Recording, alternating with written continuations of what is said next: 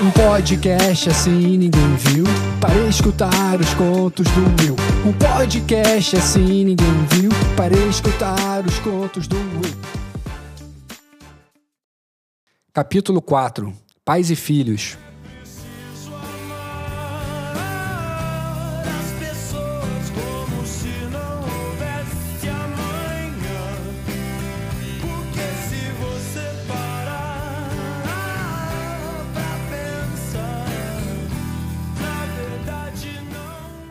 A primeira coisa que fiz ao chegar no prédio foi perguntar pro seu Francisco quem entregou a tal fita misteriosa. Foi um senhor de olho puxado. Porra, tipo um japonês? Acho que sim. Respondeu o porteiro coçando a cabeça. Reparei que ele deixava a unha do mindinho comprida. Pensei que poderia ser para coçar dentro da orelha. Nojo. Prossegui. Ele estava vestindo preto? Seu Vicente, não sei se preto, mas era uma roupa escura. Pode ser preto sim, seu Vicente. Puta merda o japonês que frequentava meus shows. O cara destoava da plateia, pois ficava imóvel, estático, meio escondidinho, me observando. Algumas vezes que eu olhei para ele durante o show, cruzei com aquele olhinho pequeno e penetrante que me dava uma bela desconcentrada. Cheguei a esquecer a parte de alguma letra e joguei a responsa para a plateia. Como não era mestre esqueleto, me fudi, porque como não era conhecida, ninguém cantou. O que esse sujeito faria ali? Que porra que ele queria comigo? Subi o elevador encucado com aquilo. Entrei em casa e fui comentar com Jimmy, que me encarou e mudou de cômodo. O gato parecia pouco interessado nos acontecimentos mais recentes da minha vida sem graça. O telefone tocou. Era minha mãe.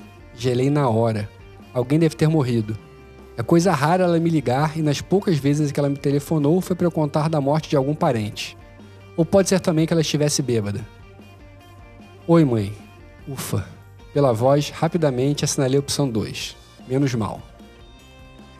Sim, sim, aham, sim.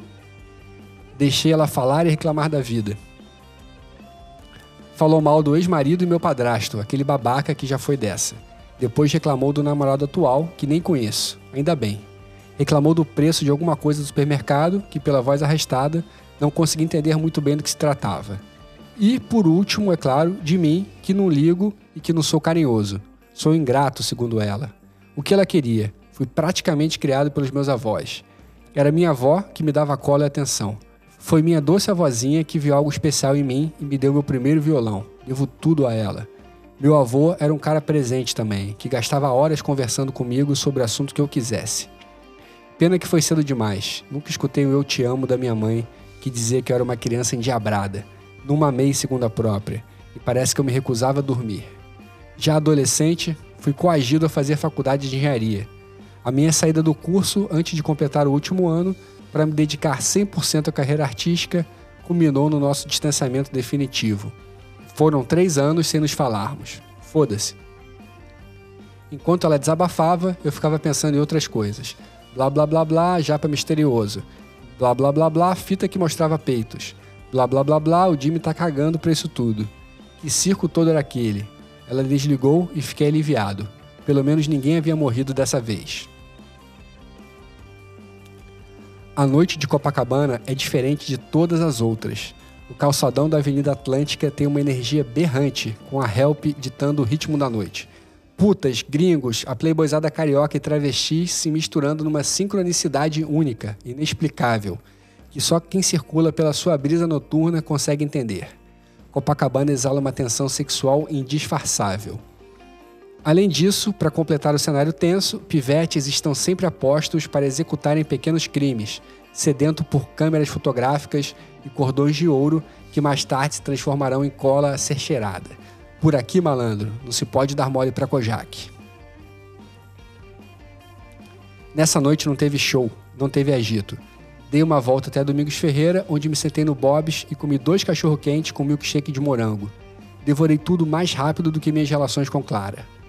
Depois passei na locadora Canadian Video para ver se tinha algo interessante. O movimento por lá estava fraco. Reparei num casal de idosos que entrou para devolver um filme do Woody Allen e num adolescente com espinhas que provavelmente havia passado algum constrangimento para devolver um título pornográfico.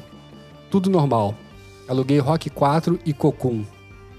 Cheguei em casa e não assisti nenhum dos dois. Acendi um baseado, peguei o violão e tentei voltar a compor uma música de homenagem ao bairro. No terceiro acorde, dormi. E aí, gostou? Então não deixe de acompanhar os próximos episódios. Aproveita também para escutar os 15 contos da primeira temporada. Já sabe, né? Likes e compartilhamentos são sempre mais do que bem-vindos. Esse livro e muitos outros estão à venda tanto no meu site willmonteate.com.br quanto no Mercado Livre e na Amazon. É isso aí, um abração.